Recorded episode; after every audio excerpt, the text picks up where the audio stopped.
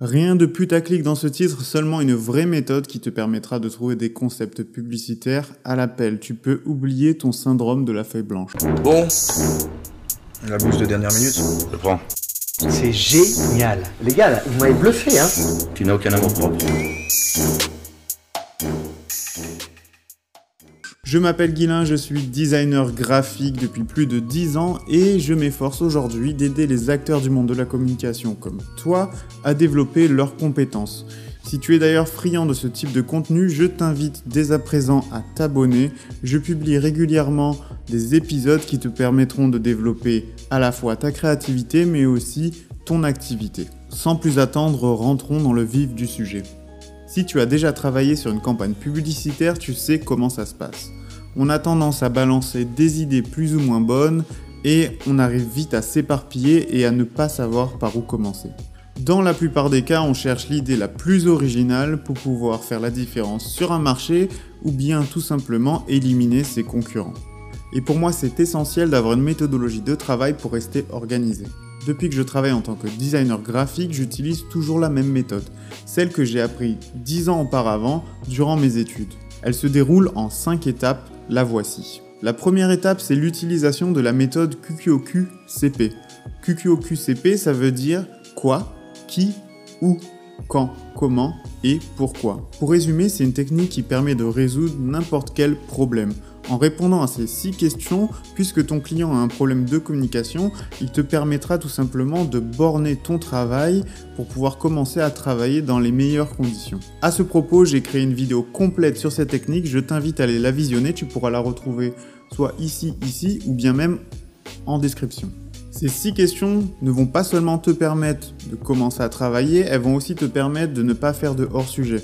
Il n'y a rien de pire que d'apporter des solutions qui ne sont pas réalistes ou bien tout simplement de cibler les mauvaises personnes. Pour la deuxième étape, c'est les avantages et les inconvénients à consommer le produit ou le service de l'entreprise. Tu devras te munir d'une feuille de papier et lister dans une première colonne tous les avantages à utiliser le produit et dans une deuxième colonne tous les inconvénients à utiliser le produit. En listant les avantages, tu sauras sur quelles caractéristiques appuyer ton discours et en réfléchissant sur les inconvénients, tu sauras sur quel aspect tu devras rassurer ton client.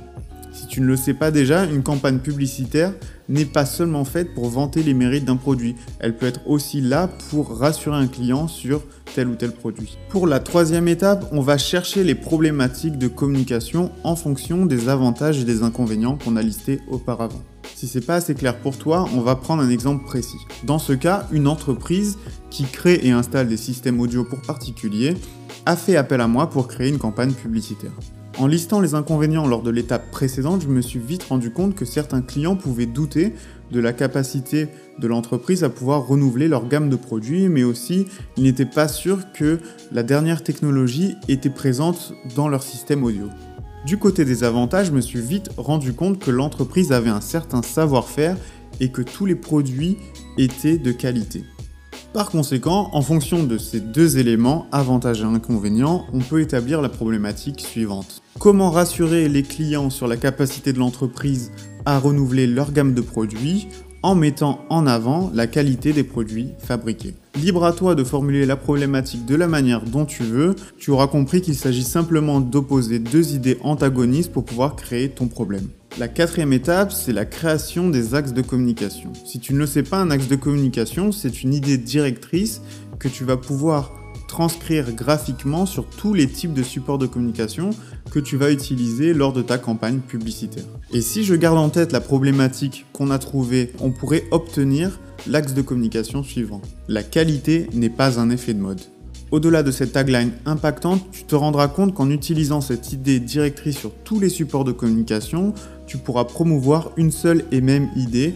On parlera alors de consistance dans la campagne. Et ça, c'est très important. Et tu peux lister comme ça autant d'axes de communication que tu le souhaites. En général, moi, je développe deux ou trois problématiques dans lesquelles j'ai un à deux axes de communication. Et enfin, la cinquième étape, c'est ma préférée. C'est tout simplement l'étape où tu vas mettre tes neurones en ébullition pour pouvoir retranscrire graphiquement ton axe de communication sur tous les supports utilisés. La raison pour laquelle j'utilise cette méthode, c'est qu'on va toujours du général vers le détail. Et tu peux même utiliser chaque étape de cette méthode pour présenter tes concepts publicitaires. Même si ça peut te paraître long sur le papier à utiliser, je peux te rassurer qu'au bout d'un certain temps, tu feras cette réflexion automatiquement dans ta tête. J'ai même plus besoin d'utiliser une feuille de papier, je fais ça automatiquement maintenant. Je sais à quel point ça peut être difficile de travailler sous pression, on n'a pas forcément le temps, on a des deadlines assez courtes, on a toujours le client derrière notre dos qui veut être sûr que le travail soit livré en temps et en heure mais ne t'inquiète pas, ça viendra naturellement. Je préfère toujours rester dans les clous vis-à-vis -vis des demandes du client, et lui apporter aussi les raisons pour lesquelles j'ai fait ces choix. Une idée justifiée est toujours une meilleure idée aux yeux du client.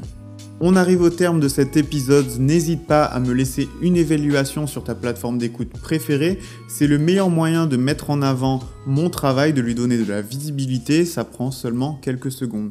A plus dans un prochain épisode.